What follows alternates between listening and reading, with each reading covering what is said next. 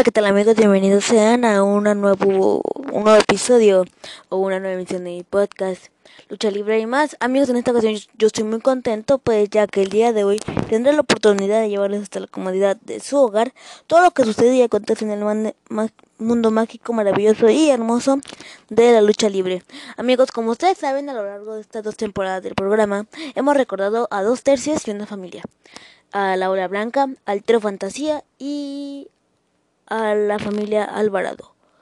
Eh, yo creo ya, primero vamos a recordar a la Ola Blanca luego al Fantasía, luego a, a la familia Alvarado, yo creo ya nada más esos 6, 8, 11 capítulos y ya vamos a empezar con tercera temporada aquí en el programa. Amigos, como ustedes saben, la primera texta que recordamos no fue la ola blanca, fue el tri fantasía, pero en esta ocasión vamos a empezar con la ola blanca.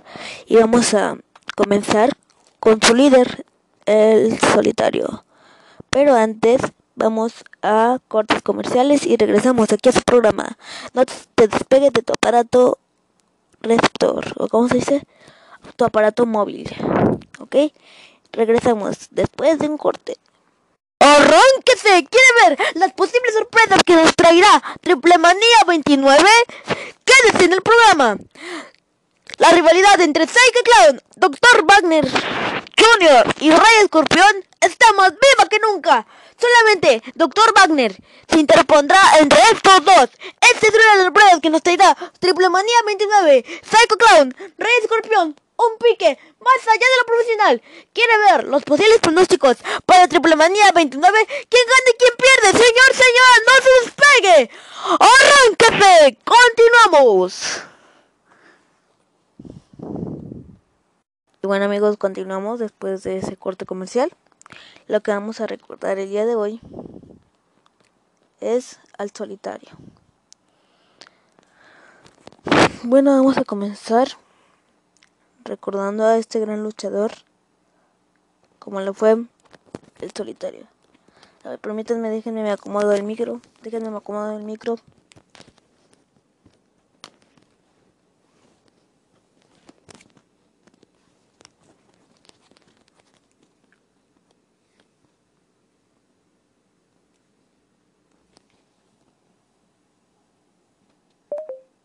¿Podrías decirlo de nuevo? No te oí bien. Permítanme, permítanme, permítanme.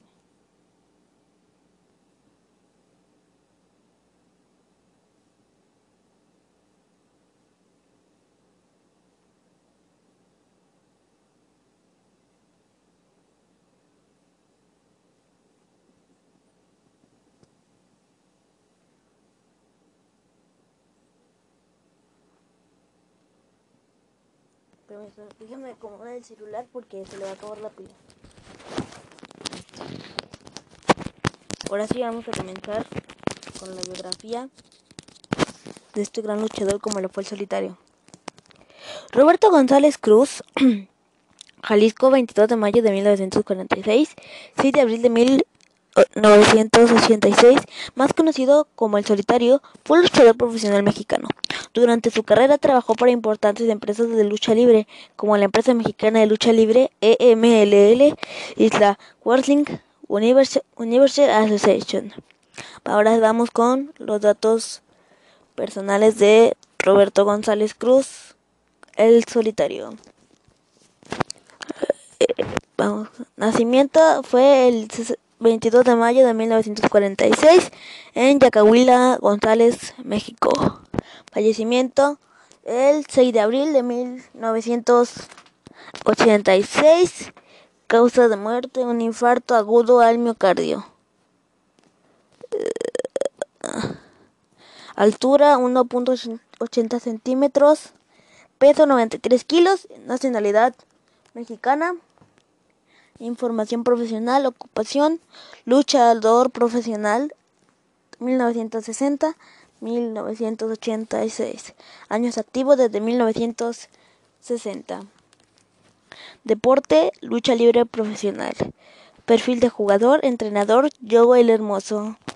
Distinciones, Wrestling Association, Universal of Fame. Vamos a revisar los primeros años de Roberto González Cruz, mejor conocido como el solitario. Permítanme, déjenme acomodar el celular porque esto cada rato se me desacomoda. González Cruz provenía de una familia de clase trabajadora y era el menor de siete hijos. A la edad de 12 años, su hermano mayor Jesús, quien también era un luchador profesional, comenzó a enseñarle movimientos básicos de lucha libre en 1959. El hermano de González Cruz fue asesinado mientras luchaba en el ring contra un luchador de Otón Banzica, pero en lugar de disuadirse, González Cruz se inspiró en la muerte de su hermano y se dedicó a la lucha libre. Comenzó a entrenar bajo la tutela de Joe el Hermoso e hizo su debut en la lucha libre en 1960 a la edad de 14 años. Vamos a ver cómo fue su carrera. Pero primero me indican que vamos a unos cortes comerciales y regresamos aquí a su programa Lucha Libre y más. ¡Arránquese! Rey Escorpión se mete con la dinastía Alvarado. Este pique entre Psycho Clown, Rey Escorpión va más allá de lo profesional. ¿Y qué sorpresa nos tendrá esta lucha? Pues que sí, abuelita, abuelita. No solo será Doctor Wagner, será Rey Escorpión, Psycho Clown y Doctor Wagner por las cabelleras y por las máscaras. Jaula en máscaras. Este es de los pronósticos que nos trae Triple Manía 29. ¿Quiere verlos todos? Quédese al final del programa. Continuamos. Y bueno amigos, continuamos después de haber oído ese comercial. Pero sí vamos a traerles lo que al final del programa, en el bloque final, vamos a tener que vamos a tener que traerles los pronósticos para Triple Manía 29. Pues sí, va a haber muchas funciones, ¿no? Va a haber muchas luchas. Pero yo creo que lo más, lo más impactante va a ser que en la lucha de máscara contra cabellera entre Psycho Clown y Rey Escorpión podría ser que Psycho Clown perderá la máscara. Les voy a decir por qué, amigos. La máscara, primo de Psycho Clown, sobrino del Porky, hijo del brazo de oro, estuvo 20 años enmascarado con su personaje. ¿no? Y Psycho Clown ya está a punto de cubrir, cubrir esos años, ¿no? Máximo lleva 22 años como luchador profesional, pero él nunca ha usado máscara. Entonces yo digo que el, que inició con la maldición Alvarado fueron los brazos en la Monumental de aquí de Monterrey cuando perdieron la máscara con los villanos. Así que yo digo que Seco Clown va a perder la máscara cumpliendo 20 años de enmascarado y que está a punto de cumplirlos este 2021. Por eso yo les digo que Seco Clown va a perder la máscara. ¿Y qué sorpresa nos trae Triple Manía 29? Ah, pues que en la lucha estelar no solo va a ser Psycho Clown, Rey Escorpión, máscara contra cabellera, sino se va a entrometer Dr. Wagner Jr. en una jaula de máscaras y cabelleras. Para ustedes, ¿quién será el mejor? ¿Quién ganará? ¿Quieren saber los carteles, las funciones, cuánto costaron los boletos y todo eso? Quédense hasta el final del programa Lucha Libre y más está contigo. Nos vemos en otro capítulo. Otro capítulo. Vamos a hacer un comercial que se llama capítulo 2. Vamos a, ir a otro comercial. ¿Quiere ver la lucha de campeonato que nos traerá Triple Manía 29? No se despegue de su aparato móvil y quédese escuchando Lucha Libre y más. Abuelita, abuelita, invita a tu niño, invita a tu nieto, invita a tu hija a que vea los pronósticos para Triple Manía 29 y vea Lucha Libre y más. Continuamos. Gracias por este anuncio. Este es el segundo capítulo, o sea, el segundo comercial. Yo a los yo a los comerciales así les digo capítulos. Pero bueno, vamos a continuar con el episodio del día de hoy. Ahora ya vimos en el primer bloque que el solitario debutó a la edad de 14 años. Eh, bueno, vamos a ver ahora cómo fue su carrera. En el primer bloque nos replantean su debut pero vamos a ver cómo fue su carrera, cómo la inició. González Cruz fue inicialmente acusado de ser hijo del legendario luchador El Santo, pero luego cambió su nombre a el del Zika. Segundo, en honor a su hermano fallecido. González Cruz se mudó a Tijuana para seguir su carrera como luchador, pero tuvo dificultades para encontrar un trabajo regular, ya que era joven y todavía pequeño. En ese momento continuó trabajando en arenas locales hasta que comenzó a hacerse de un hombre mientras crecía, crecía, físicamente y refinaba sus habilidades de lucha. Cruz se dio cuenta de que para llevar su carrera al siguiente nivel eh, tendría que seleccionar un nombre y un personaje más agradable para la, más agradable para la multitud. Eligió el nombre del solitario derivado del popular cómic El Llanero Solitario.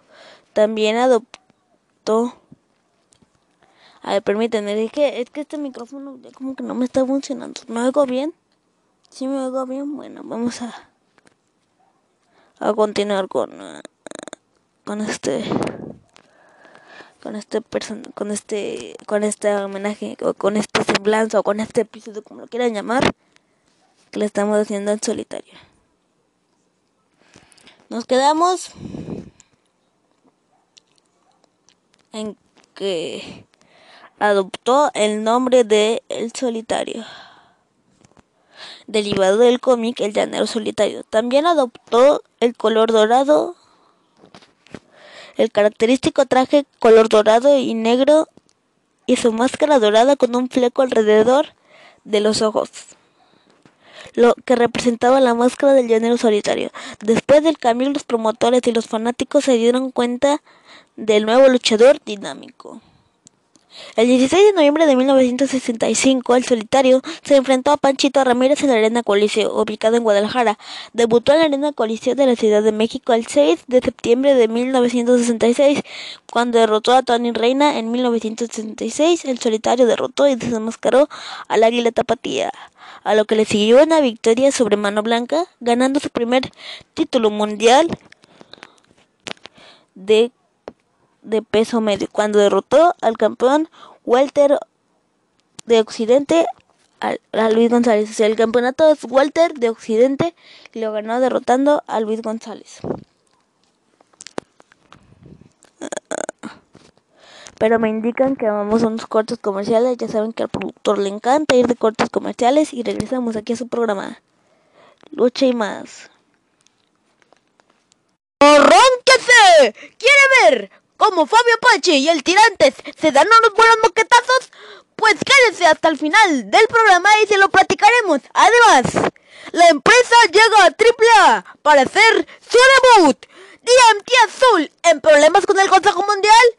Puma King. Vetado del Consejo. ¿Quieres saberlo? Quédese más adelante. Arránquese y continuamos.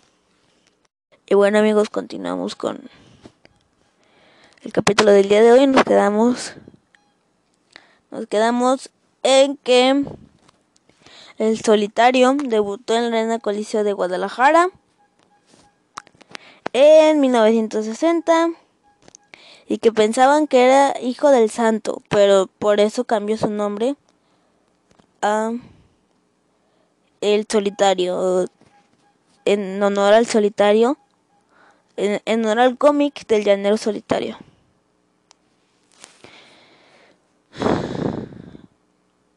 El solitario ahora trabajaba para la empresa mexicana de lucha libre EMLL, hoy Consejo Mundial de Lucha Libre.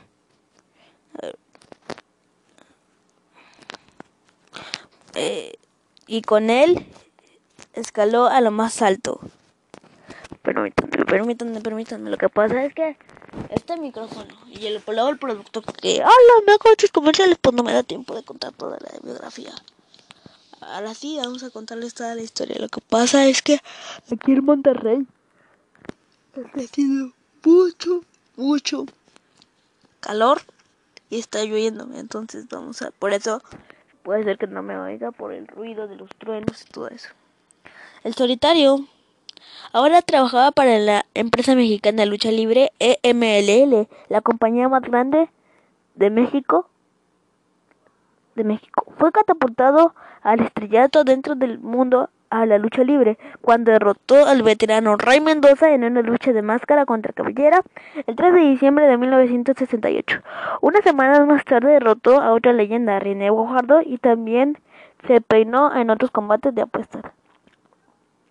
El solitario formó un trío de lucha junto al Dr. Wagner y el Ángel Blanco. El grupo era conocido como la Bola Blanca.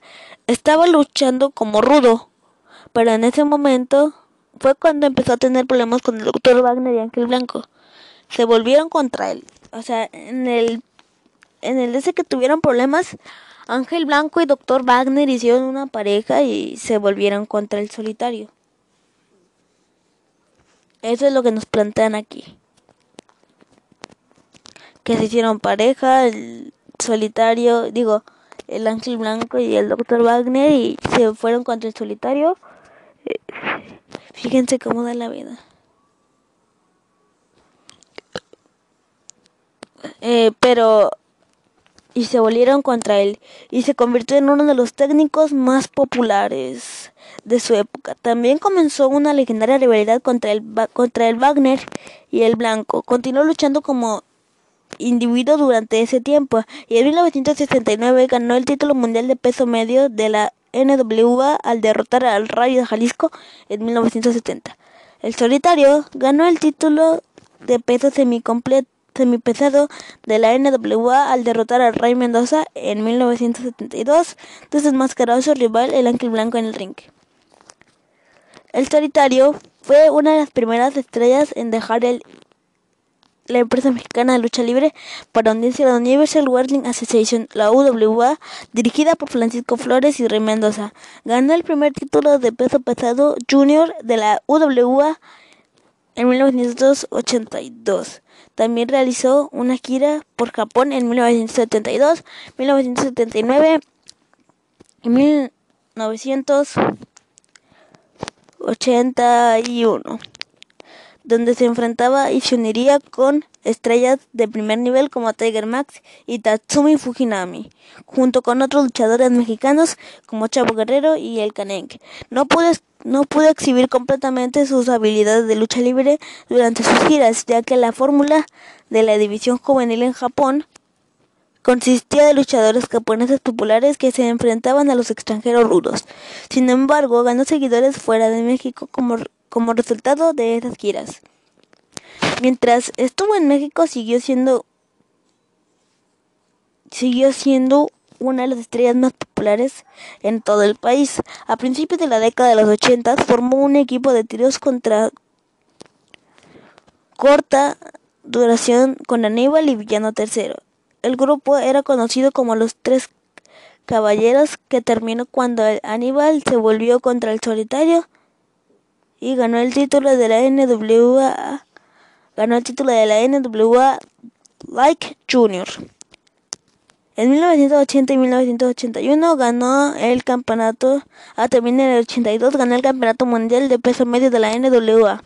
Ese mismo año participó en la última lucha de la carrera en el Santo cuando se unió a las leyendas Gori Guerrero y Huracán Ramírez para derrotar al signo negro Navarro el Tejano y el Perro Aguayo.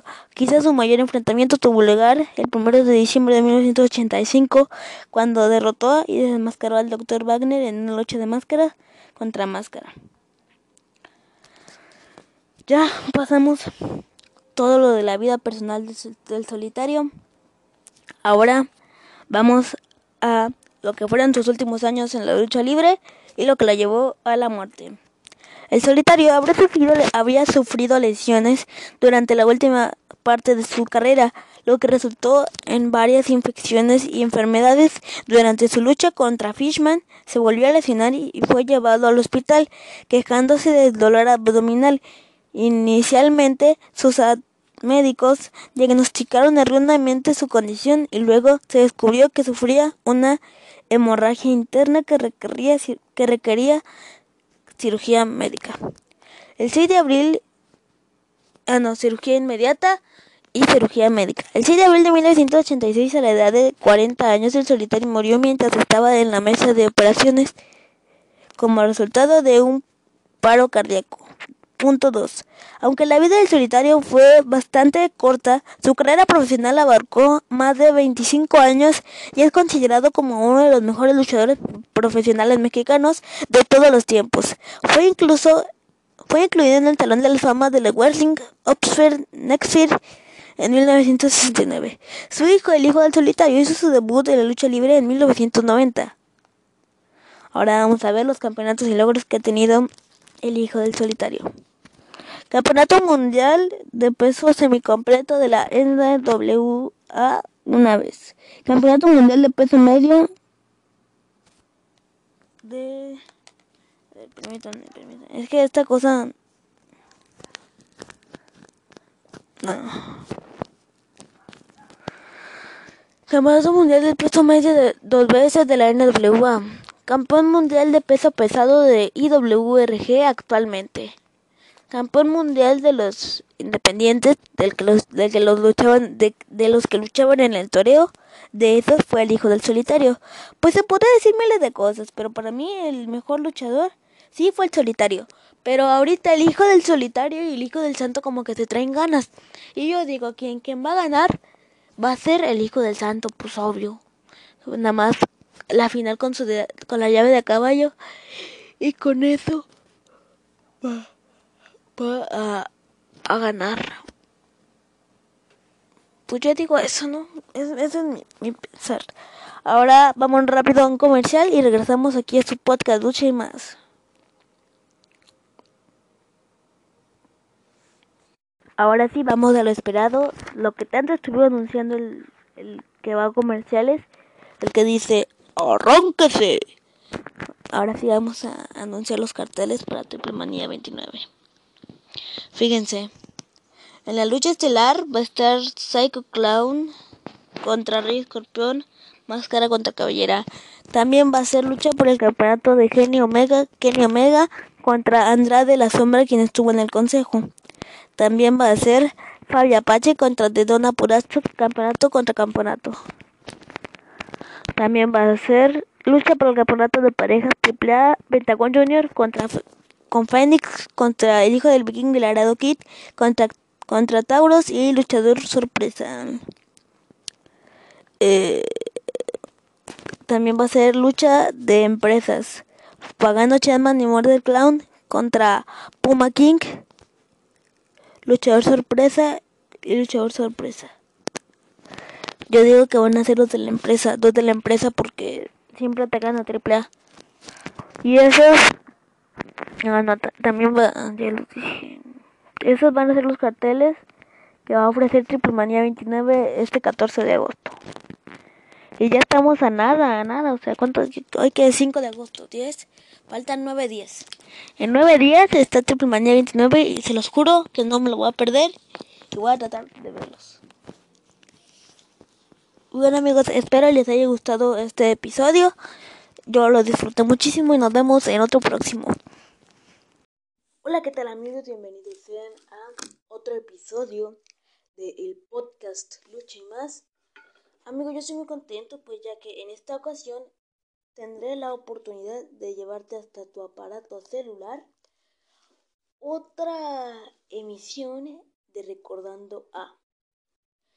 Amigos, tengo que anunciarles algo. A partir de el 24 de febrero que es hoy, habrá, unos pequeños ajustes en lo que es el programa. Por ejemplo, si recordamos a una tercia, por ejemplo, los cadetes del espacio, voy a hacer el episodio de recordando a cada uno de los integrantes, pero también voy a hacer un episodio donde estén los tres, eh, los tres integrantes de la tercia y puedes ponerle ese título de título del episodio ese recordando a los cadetes del espacio.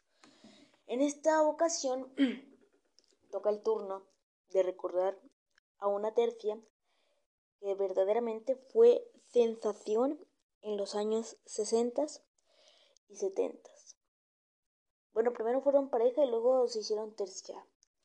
Y en esta ocasión a quien le toca apadrinar esta, este nuevo ajuste que hacemos para el programa es nada más y nada menos que a la ola blanca. Como ya saben, ya tengo grabado el capítulo de Recordando al Solitario. Me falta nada más eh, Recordando al Ángel Blanco, porque en este episodio vamos a estar recordando a lo que fue la vida, la trayectoria, retiro y muerte de el señor Juan Manuel González Rivera. Así es que amigos, no me queda más que darles las más cordiales bienvenidas a otro episodio del podcast Luchi Más. Antes de comenzar, quiero agradecer a toda esa gente que se toma el tiempo para meterse a cualquier aplicación en donde está disponible el programa y buscar un episodio nuevo. A todos esos fieles seguidores, no nada más de México, sino de España, sino de Chile, sino de Perú, sino de Colombia, Guatemala, Brasil, Alemania, Rusia, eh, Argentina, República Dominicana, todos, todos, todos, eh, todos, todos.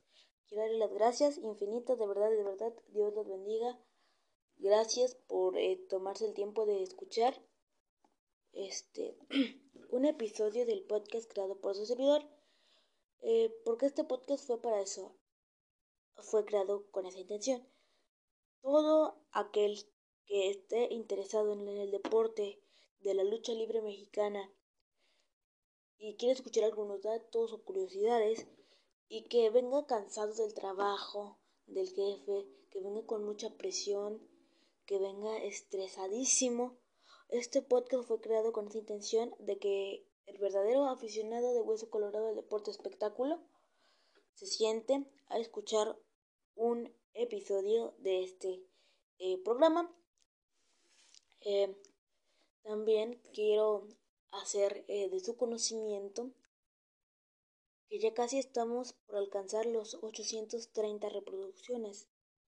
Así es que, por favor, sigamos reproduciendo para que este podcast en algún futuro no muy lejano sea el más grande que haya.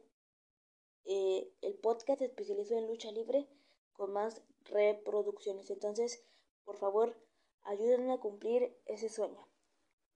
Pues amigos, no me quedamos que dar más de las bienvenidas a otro episodio de podcast Luchi Más. Y con este grito que dice...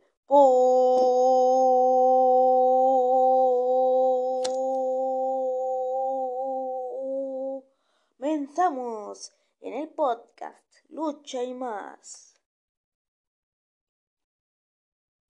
Pues bueno amigos, eh, comenzamos con este episodio que se titula Recordando al Dr. Wagner. Dr. Wagner, Manuel González Rivera, 13 de abril de 1936, 12 de septiembre del 2004, fue un luchador mexicano peleando bajo el nombre de Dr. Wagner. Hizo su debut en la lucha libre en el año de 1961 y la mayor parte de su carrera trabajó en la empresa mexicana de lucha libre EMLL, hoy también conocida como Consejo Mundial de Lucha Libre. Durante casi toda su carrera luchó como enmascarado, perdiendo su máscara frente al solitario en 1985. Junto a Ángel Blanco González formó uno de los principales equipos de los años 60 y 70, al cual llamó La Ola Blanca. Sus dos hijos también son luchadores profesionales, luchando bajo el nombre de Dr. Wagner Jr y su difunto hijo Silver King. Además de uno, además uno de sus nietos trabaja bajo el nombre del hijo de Dr. Wagner Jr. o Dr. Wagner III. Información personal de Dr. Wagner. Nacimiento Manuel Nombre de nacimiento Manuel González Rivera. Nacimiento el 13 de abril de 1936. Esto se dio en Zacatecas, México. Fallecimiento 12 de septiembre de 2004 a la edad de 68 años. Esto ocurrió en Torreón, México. Nacionalidad mexicana. Hijos Dr. Wagner Jr. y el difunto Silver King. Información profesional. Ocupación luchador profesional de 1961 hasta 1986. Años activo desde 1961. Deporte lucha libre profesional. Vamos primero con la biografía. Manuel González nació el 13 de abril de 1936 en Zacatecas, Zacatecas, México. La familia González se trasladó a Torreón, Coahuila Él y su familia crecieron y se identificaron en el área de Lagunero de Torreón. El colorido luchador que luchó en las noches del viernes captó la atención del joven González desde el principio procedente de una familia pobre. González solo iba a la escuela durante algunos años, antes de desertar y trabajar en su lugar. Cuando tenía edad suficiente comenzó su formación con ayuda del gimnasio de Roy Velasco y Hércules en Torreón, todo mientras trabajaba en Estados Unidos para ganar suficiente dinero para su matrícula y comida para su familia. Vamos con la carrera. Después de, después de el entrenamiento durante varios años, Velasco consideraba finalmente a González que estaba listo y preparado para hacer su debut en la lucha libre. El 16 de julio de 1961 inicialmente trabajó con una máscara bajo el nombre de la centella negra y el equipo con torbellino negro. En su lucha de debut perdieron ante el equipo de Pancho Ramírez y el Monje Loco. Después de, después de la lucha libre por menos de un año, González entró en contacto con Elías Simón, quien fue uno de los promotores principales de lucha libre en el norte, en el norte de México. En el momento Simón, sugirió que González necesitaba una nueva identidad en el ring y sugirió el hijo del médico asesino, un hijo de la historia del, del recientemente fallecido médico asesino González. Le gustó la idea, le gustó la idea a González de un personaje de doctor, pero quería construir su propia identidad y no vivir bajo el nombre de otra persona. Después González apareció con su nuevo personaje, Dr. Wagner, inspirado por el compositor alemán Richard Wagner. Y su nueva identidad de ring adoptó una máscara blanca troncos blancos y botas blancas para ir con el personaje del doctor y su debut como un rudo. O sea, ya cuando hizo su debut, hizo su debut como un rudo, derrotando a Rubén Juárez en el evento principal de la noche. Doctor Wagner rápidamente ganó el apodo del Galeno del Mal por su estilo brutal de luchas y sus maneras engañosas. En 1965, Dr. Wagner fue contratado por la, promotor, por la promoción más grande en México, la empresa mexicana de lucha libre EMLL, hoy conocida como Consejo Mundial de Lucha Libre, y trabajó con regularidad en la Ciudad de México. La posición de Dr. Wagner fue de Main Event. Se estableció cuando derrotó a Raúl Reyes en una lucha de apuesta, la máscara de Dr. Wagner contra la cabellera de Raúl Reyes. En la lucha del 17 de julio de 1966, forzando a Reyes a raparse después de la lucha. Cabe aclarar que en este capítulo vamos a ver lo que fue la vida, ya, ya, ya vimos lo que fue la vida, la carrera y también vamos a ver lo que es la ola blanca, a continuación la vamos a, a ver la etapa en la que él entró a la llamada ola blanca. Y luego posteriormente de la ola blanca vamos a ver qué fue lo que pasó con su retiro de los encordados, el fin de su carrera y por último vamos a ver, después de la ola blanca vamos a ver su vida, su vida personal, retiro de su carrera, el fin de su carrera y por último retiro y muerte.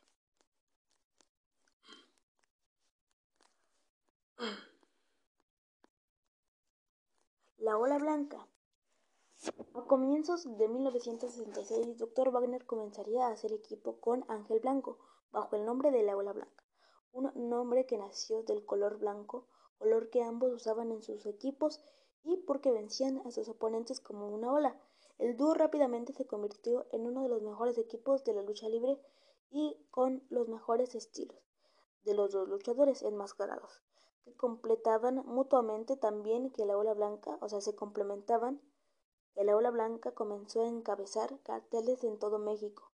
El equipo se enfrentó a multitudes de talentos, cada vez mejores a finales de 1969. Cada vez mejores a finales de 1969, el equipo ganó varios tag team match, ganaron varios torneos, hasta, hasta una oportunidad por el, el Mexican National Tag Team Champions, realizada en Jalisco contra el Santo y Rayo de Jalisco un equipo que fue prácticamente imbatible hasta ese punto en el tiempo. La Ola Blanca derrotó al Santo y al Rey de Jalisco en la pelea, ganando su primer campeonato de parejas. En los próximos años, la Ola Blanca defendió sus títulos contra los mejores equipos de de lucha libre mexicana profesional, tales como el equipo conformado por Mil Máscaras y Black Shadow, o el equipo llamado Los Rebeldes, René Guajardo y Carlos Lagarde. El equipo fue votado como Team of the Year en 1966-67. Durante ese tiempo, la Ola Blanca pasó a ser un trío cuando añadieron al enfermero, pero el trío no duró mucho ya que el enfermero era viejo para mantener la intensidad de Dr. Wagner y Ángel Blanco. Lola Blanca se convertiría en un trío una vez más cuando el novato conocido como, cuando el novato conocido como el solitario se unió al grupo. El solitario, el solitario tuvo el talento y el carisma de, de Wagner y Ángel Blanco. En 1969, Lola Blanca se convirtió en el equipo más rudo de todo México pero el solitario empezó a ganar bastantes seguidores entre los aficionados. La popularidad del solitario se disparó cuando Wagner y Ángel Blanco lo traicionaron en una noche el ataque. en una noche, el ataque contra el solitario comenzó, en el ataque contra el solitario comenzó a ser una de las historias más grandes y de más más larga duración en luchas que abarca tres décadas. En 1972, el solitario derrotó a Ángel Blanco en una lucha de apuesta y lo desenmascaró en el proceso. En el proceso, la enemistad de la ola blanca empezó a ser lenta debido al desenmascaramiento. Debido al desenmascaramiento. Durante el feudo entre la ola blanca y el solitario se empezaron a ver varios socios del solitario como el Santo o el Rayo de Jalisco. El 16 de marzo de 1973, Dr. Wagner derrotó a Enrique Vera para ganar el Campeonato Nacional de Peso Ligero. de peso ligero. Dr. Wagner celebró con un título mexicano nacional hasta el 22 de septiembre de 1974, donde ganó el NWA World League Champions que le obligó a abandonar el título nacional. La ola blanca viajó a los Estados Unidos trabajando en, el, en la NWA de Los Ángeles, donde obtuvieron la NWA America Tag Team Champions. Durante un día, Dr. Wagner también entró en un tour de América Media, uniéndose con el enfermero para ganar el Tag Team Champions de América Latina. Durante la gira en mayo de 1975, Dr. Wagner se unió con el halcón para derrotar a los gemelos Diablo en una pelea de lucha de apuesta, desenmascarando a los gemelos Diablo el 27 de febrero de 1976. El Dr. Wagner perdió el campeonato ligero de la NWA frente al Rubí Adorable. Después, él y Ángel Blanco abandonaron la empresa mexicana de lucha libre EMLL, hoy conocida como Consejo Mundial de Lucha Libre, para trabajar en Universal Wrestling Association en la UWA no mucho después de que el Dr. Wagner derrotó a Alfonso Dantes para el Campeonato Nacional de Peso Ligero, un título que se llevó con él a la, NW, a la UWA, donde defendió durante dos años. En 1977, el Dr. Wagner defendió exitosamente el título contra Estrella en Ascenso, contra la estrella en ascenso más rápido de UWA, Canek pero un año más tarde, el 15 de enero de 1978, Kanek finalmente ganó su título.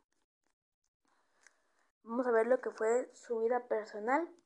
Posteriormente vamos a ver eh, el fin de su carrera. Y por último vamos a ver lo que fue su retiro y muerte. Manuel González se casó con Magdalena Barrón y juntos tuvieron tres hijos, Oscar, César y Juan Manuel, Dr. Wagner Jr., el difunto Silver King. Así como una hija, Mayra, dos de González han convertido a muchos nietos profesionales luchadores. El hijo de Dr. Wagner Jr., el hijo de Dr. Wagner Jr. y el hijo de César González, quien ganará el nombre de Silver King Jr., una vez completada, completa su grado universitario. Ya vimos lo que fue su vida personal, ahora vamos a ver lo que fue el fin de su carrera, pero antes vamos a unos pequeños cortes comerciales y ahorita regresamos.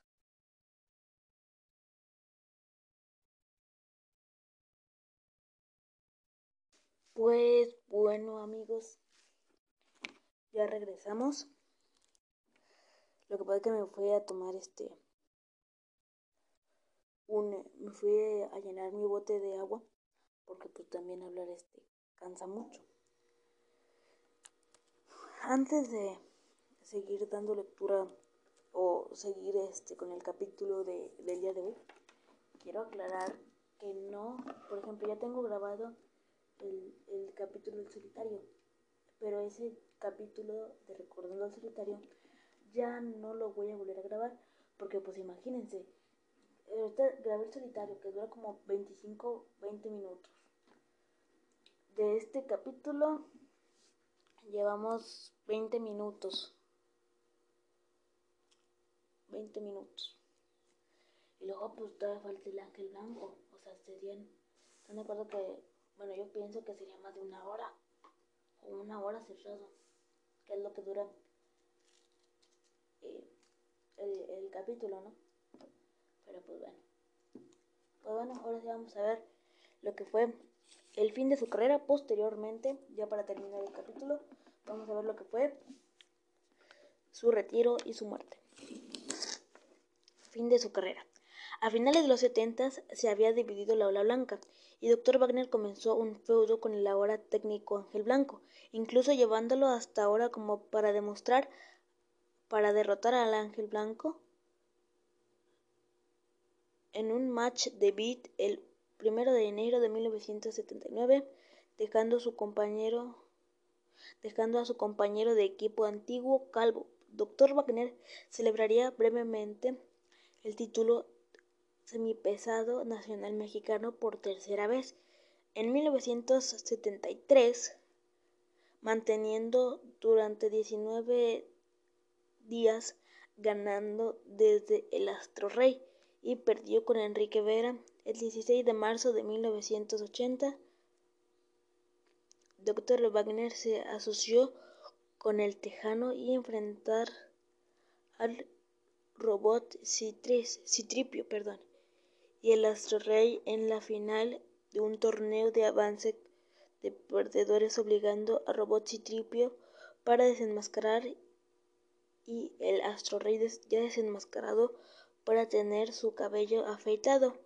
En la década de los 80, Dr. Wagner estaba empezando a mostrar su, edad trabajando como un técnico todavía sería capaz de producir buenos partidos uniéndose con el solitario o Aníbal contra Ángel Blanco. Cuando volvió el solitario y Aníbal consiguió una última ejecución como un luchador, como un luchador de evento. El principal como una, un reunificado o la blanca enfrente al solitario y Aníbal.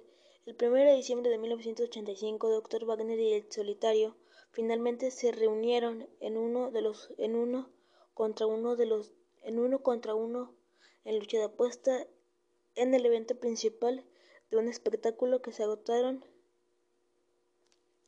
los 15.000 asientos de la monumental Plaza de Toros en Monterrey que fue el más grande, más rentable mostrado en Monterrey.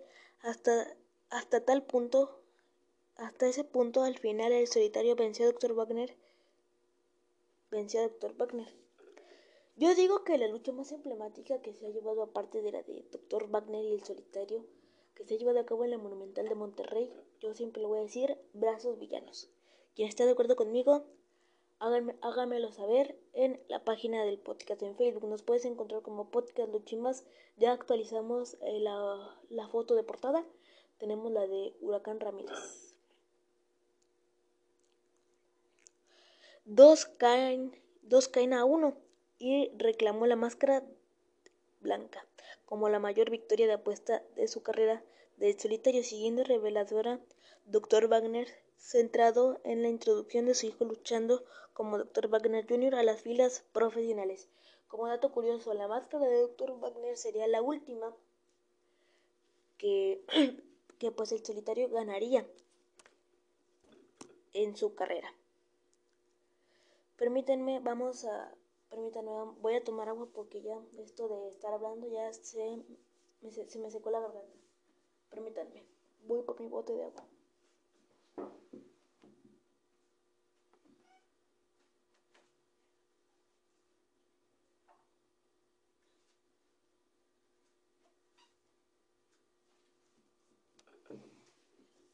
Vamos, voy a tomar agua, permítanme.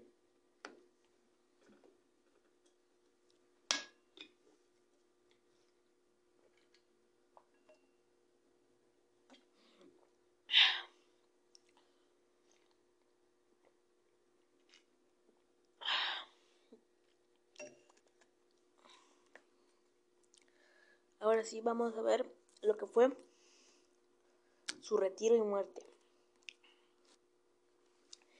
El 27 de abril de 1986, González estaba previsto a hacer equipo con su hijo por primera vez, mirando hacia el equipo de Ángel Blanco y Ángel Blanco Jr., mientras conducía, conduce a Monterrey de Nuevo Laredo en el coche, llevando a González, Ángel Blanco, al solar, Jungla Negra y Mano Negra.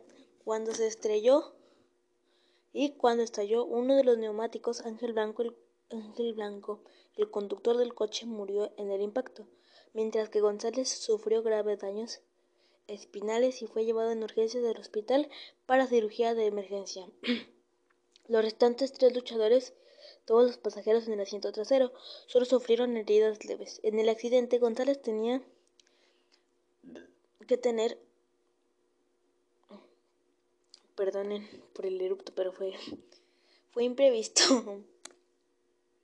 González tenía que tener alambres de acero insertados en su columna vertebral, vertebral con el fin de estabilizarlo, pero la lesión le dio una silla en silla de ruedas. Los médicos le dijeron que nunca volvería a caminar, pero más tarde aprendería a caminar con el uso de un bastón. Tras su retiro forzoso, González mantuvieron un gran interés en la lucha libre, supervisando las carreras de sus hijos Dr. Wagner Jr. y César, que luchó bajo el nombre de Silver King, ahora ya fallecido. También trabajó como un taxista, así como ser propietario de un gimnasio y varias piezas de bienes inmuebles a principios del 2004. González tuvo a principios del 2004, finales de 2005, González tuvo que someterse a una cirugía posterior para tener los, los cables en su columna vertebral reemplazados mejor la movilidad en sus piernas. El 12 de septiembre de 2004 González sufrió un ataque cardíaco y murió y su muerte fue una sorpresa a familiares y amigos como había sido generalmente en un buen estado de salud. Pues bueno amigos, yo creo que hasta aquí llegamos, ya terminó el episodio. Espero les haya gustado, si fue así les pido por favor compartan, compartan, para que eh, la comunidad del podcast Lucha y Más siga creciendo. Yo soy Yelen y yo te veo en otro capítulo de el podcast Lucha y Más.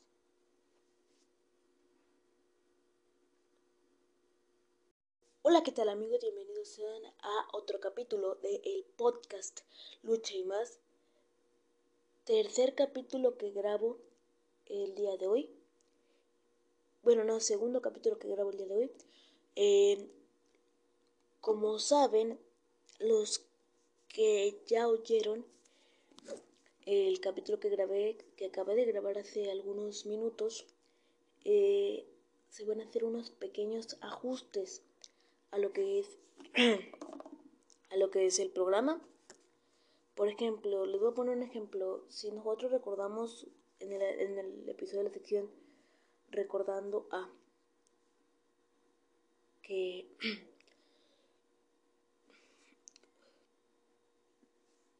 que por ejemplo si recordamos si, si nosotros hacemos un capítulo de la sección recordando a recordando a los cadetes del espacio una tercia por decir los cadetes del espacio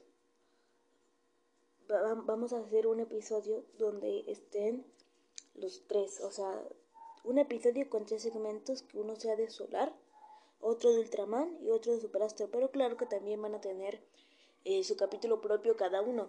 Y pues es lo que acabo de hacer ahorita, eh, acabo de grabar un capítulo que es eh, Recordando a Dr. Wagner. Como ya saben, ya tenía el capítulo de Recordando a El Solitario. Y pues ahorita estoy grabando el episodio de Recordando al Ángel Blanco. Claro que los dos segmentos, el de Recordando al Solitario y el de Recordando al Dr. Wagner, ya están en un capítulo eh, que se titula Recordando a Lola Blanca. Eh, claro que este es el único que nos falta. Cabe, cabe resaltar que aquí vamos a, a recordar solamente los miembros originales, lo que es el Dr. Wagner, el Solitario y el Ángel Blanco. El capítulo del solitario, como ya saben, ya lo tenía grabado. No lo volví a grabar, pues porque eso me quitaría, me quitaría más tiempo para grabar eh, demás episodios que tenemos previstos que se estrenen eh, más adelante. Entonces por eso no lo volví a grabar. Entonces ya está grabado, ya está en ese capítulo por si, por si no, por si no se escucha eh, que lo grabé el día de hoy ya lo tenía grabado, el capítulo de Recordando el Solitario lo grabé, si no mal recuerdo, el 5 de agosto del año pasado. Pero para que no digan que hay fallas, así es el capítulo. Y pues hoy nos toca recordar a lo que es el ángel blanco, ya para completar la tercia de, de la ola blanca. Antes de comenzar, quiero dar las gracias infinitas a todo ese público que se toma el atrevimiento de sentarse, de meterse en la, de meterse en la aplicación para escuchar un capítulo creado por su servidor, Alan Silva. Quiero mandar un afectuoso saludo de todas las partes que nos oyen, como lo son México, Estados Unidos, Alemania, Chile, España, Perú, Colombia, Guatemala, Argentina, Brasil, eh, Rusia, Canadá, y Israel. De verdad, de verdad, gracias, gracias infinitas. Dios los bendiga hoy y siempre. Pero muchísimas gracias. Porque este podcast fue creado con la finalidad de que el verdadero aficionado de Hueso Colorado al deporte espectáculo se permítanme cuando llegue del trabajo y que quiera sentarse a escuchar un poquito, una, una anécdota o anécdota de lucha libre, pues se siente escuchar ese episodio, porque este podcast, porque este podcast fue creado con esa finalidad. Y pues bueno, sin más que decir, yo soy Elena y te doy las más cordiales bienvenidas a otro episodio del podcast de Lucha y más. Y con este grito que dice...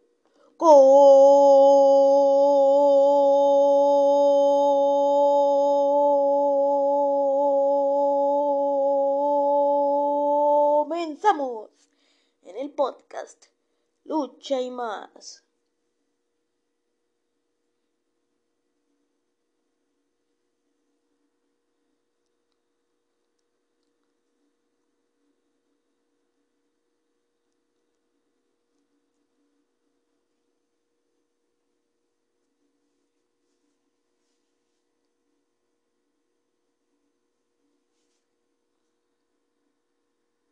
Pues bueno amigos, comenzamos con el episodio de Recordando a El Ángel Blanco. José Ángel Vargas Sánchez, Atoyac, Jalisco, 2 de agosto del 2000, digo de 1938, 26 de abril de 1986, más conocido como Ángel Blanco. A ver, cabe aclarar que aquí en este episodio vamos a recordar lo que fue sus primeros años, su carrera, su familia, campeonatos y logros y por último eh, su muerte. Fue un luchador profesional mexicano, bueno, comienzo desde el principio. José Ángel Vargas Sánchez, Atoyac, Jalisco, 2 de agosto de 1938, 26 de agosto, 26 de abril de 1986, fue un luchador profesional mexicano. Fue un luchador profesional mexicano. Durante su carrera trabajó para las para importantes empresas de lucha libre como la empresa mexicana de lucha libre EMLL y en la Universal Wrestling Association UWA. Ángel Blanco. Información personal. Nacimiento 2 de agosto de 1938. Atoyac, Jalisco, México. Fallecimiento 26 de abril de 1986 a la edad de 47 años y esto sucedió en Nuevo Laredo, México. Causa de muerte, accidente de tránsito. Nacionalidad mexicana. Ocupación, información profesional. Ocupación, luchador profesional desde 1960 hasta 1986. Años activos desde 1958. Carrera deportiva. Deporte, lucha libre profesional. Vamos a ver primeramente lo que fue sus primeros años. José Ángel Vargas nació el 2 de agosto de 1938, hijo de Francisco Vargas y Francisca Sánchez, en la pequeña localidad, localidad de Atoyac, Jalisco, México. Al crecer en Jalisco se convirtió en un fanático de la lucha libre, que fue el pasatiempo, el pasatiempo más popular de las décadas de los 30 y los 40. Cuando tuvo la edad suficiente comenzó a entrenar con el famoso entrenador de lucha libre de Jalisco, Diablo Velasco, y Miguel Narvarte. Como dato curioso, eh, el Diablo Velasco es un, o bien dicho, fue un gran profesor de lucha libre del estado de Jalisco.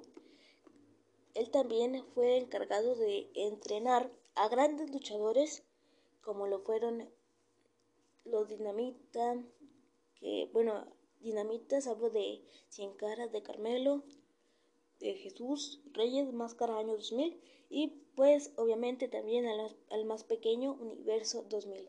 No estoy muy seguro, ah, también Atlantis, también Atlantis entrenó con el Diablo Velasco. No estoy muy seguro si el Rey de Jalisco también, pero no estoy seguro, yo, o sea, yo creo que sí porque también es de Guadalajara. Atlantis también, este. Atlantis también entregó, o sea, lo dinamita, lo que, lo que es lo dinamita, el rey Jalisco, Atlantis. Rey Jalisco no estoy seguro. ¿Para qué les he hecho mentiras? No estoy seguro. Ahí investiguenlo por su cuenta. Este. Y pues nos pasamos a lo que fueron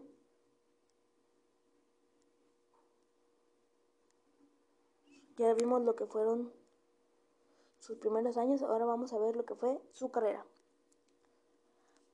Para 1960, Vargas estaba listo para hacer su debut en la lucha libre profesional, eligiendo el nombre de El Ranchero Vargas como su nombre de ring. En 1962, Vargas se convirtió en un, en un enmascarado, un luchador enmascarado, cuando adoptó el personaje de Ring Gato Negro. Su carrera como luchador enmascarado llegó a su fin después de, después de menos de un año cuando Vargas perdió una lucha de apuesta ante José Gómez y luego se vio obligado a desenmascararse.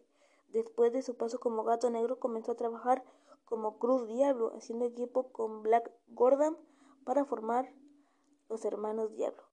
Vargas trabajó como Cruz Diablo hasta que Gonzalo González un promotor de Torreón decidió cambiarle el nombre a Ángel Blanco, dándole una máscara y, atuendo blancos inmaculado, inmaculados. Uno de los primeros compañeros de equipo de Ángel Blanco fue el enfermero, con quien Ángel Blanco reemplazó a su anterior compañero médico asesino que había muerto en 1964. Como dato curioso,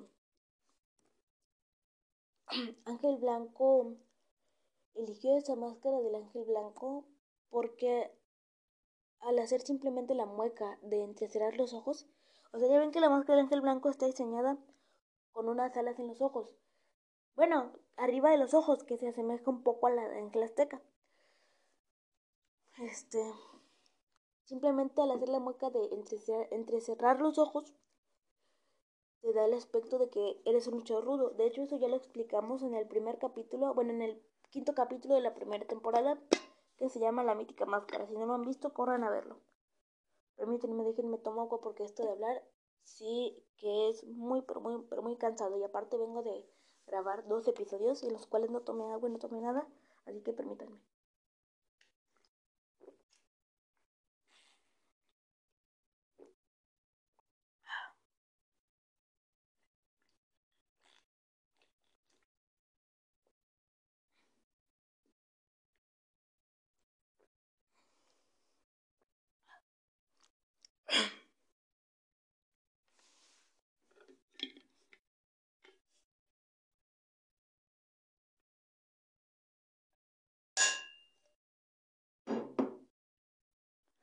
Bueno, pues continuamos con el capítulo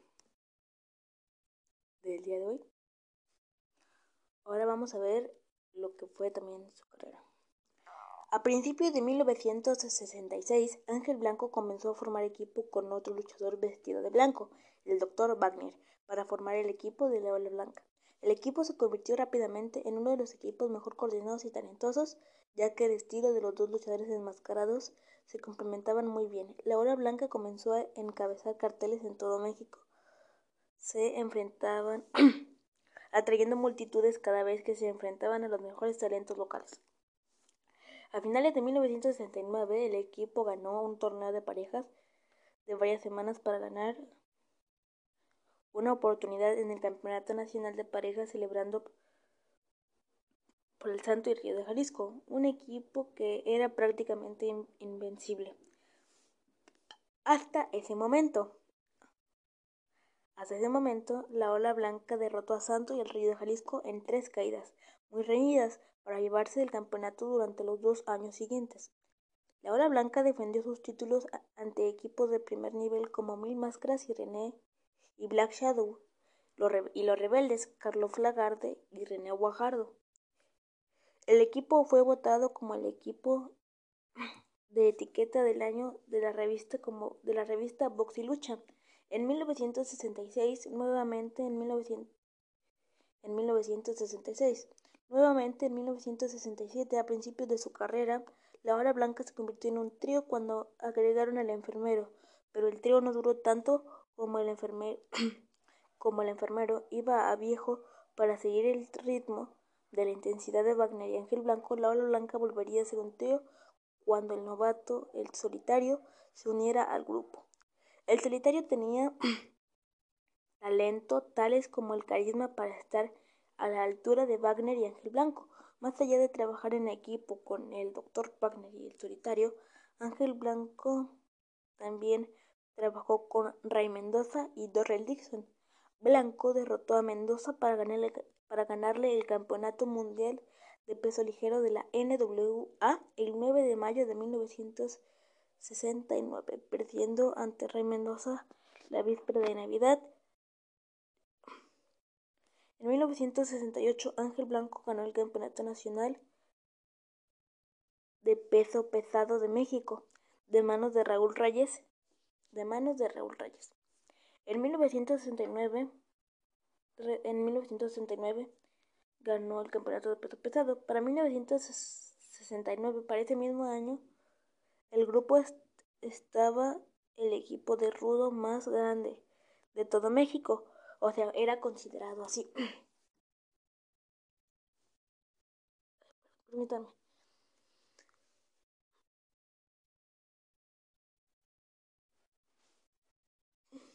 Déjenme tomo más agua.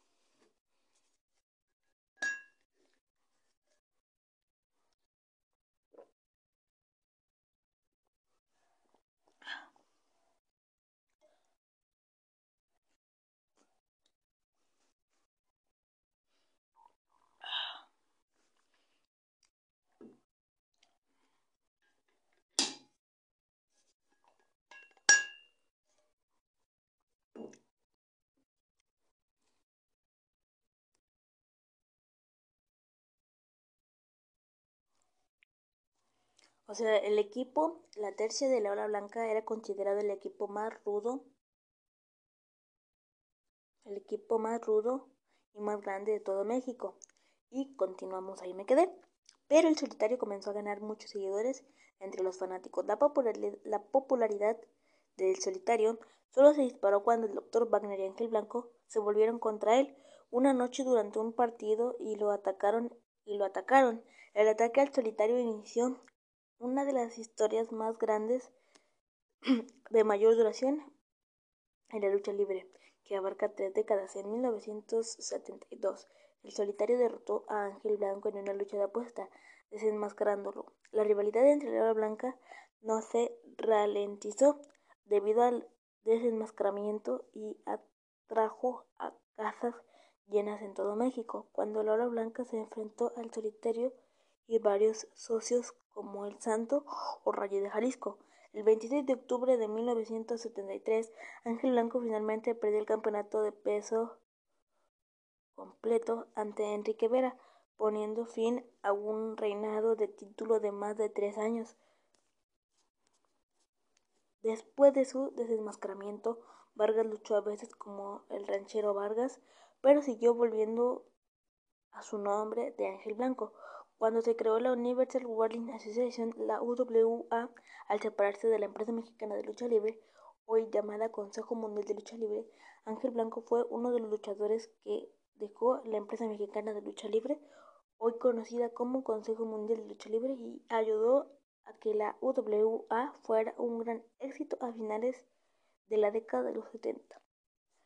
A finales de la década de los 70, la Ola Blanca se había separado y los dos ahora luchaban entre sí, en lugar de formar un equipo, llegando incluso a derrotar a Ángel Blanco en un partido de apuesta el 1 de enero de 1979, dejando a su ex compañero de equipo calvo. El 13 de noviembre de, 1930, de 1983, Ángel Blanco se convirtió en el campeón nacional de peso crucero cuando derrotó al insólito en la final de un torneo de 16 hombres. Blanco mantuvo el título durante casi un año antes de perderlo ante Adorable Reed el 7 de octubre de 1984. Vamos a ver lo que fueron sus campeonatos y logros. Posteriormente vamos a ver lo que fue su familia y por último vamos a ver lo que fue la muerte del gladiador Ángel Blanco. Campeonatos y logros. Empresa Mexicana de Lucha Libre. Campeonato en, campeonato en pareja de Arena México. Antes Empresa Mexicana de Lucha Libre, hoy Consejo Mundial de Lucha Libre. Una vez con el Dr. Wagner. Campeonato Nacional de Peso Completo una vez. Campeonato Nacional de Peso Crucero una vez. Campeonato Nacional en parejas una vez con el Dr. Wagner. Supongo que aquí había sido la segunda vez. Campeonato Mundial de, de Peso Semicompleto de la NWA una vez. NWA Los Ángeles. NWA America Tag, Team Champions una vez con el Dr. Wagner. Ahora vamos a ver lo que fue su familia. A lo largo de los años, varios miembros de la familia de Vargas se han convertido en luchadores profesionales, la mayoría de ellos con el nombre de Ángel Blanco que estableció Vargas. El Ángel Blanco Jr. original no era hijo, sino el yerno de Vargas. Oficialmente se le permitió tomar el nombre de Ángel Blanco Jr. Original, ahora se conoce como Rey Salomón, ya que el hijo de Vargas se hizo cargo del Ángel Blanco Jr. Los luchadores que trabajaron como el hijo de Ángel Blanco I y II también son hijos de Vargas. En los últimos años ha debutado un Vargas de tercera generación, hijo del segundo Ángel Blanco Jr., trabajando como Horus. Ya vimos lo que fue su familia. Por último vamos a ver lo que fue su muerte. Eh, no más que permítanme, déjenme tomar agua.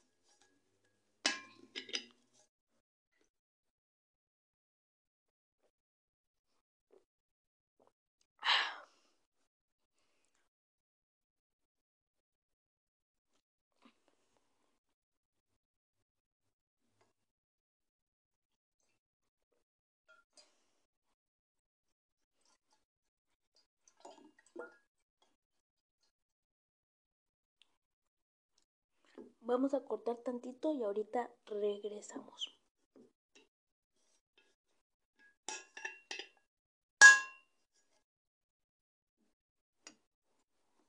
Pues bueno amigos, regresamos después de este pequeño corte comercial. Ya vimos toda la biografía del Ángel Blanco. Ya acabamos este capítulo. Espero les haya gustado. Si fue así, les pido que lo compartan y esperen muchos programas, muchos programas más. Espérenlos porque ya estamos a punto de llegar a los 100 programas eh, que, que van en el programa. Así es que yo soy Alan y yo te veo en otro capítulo de El Podcast Lucha y más.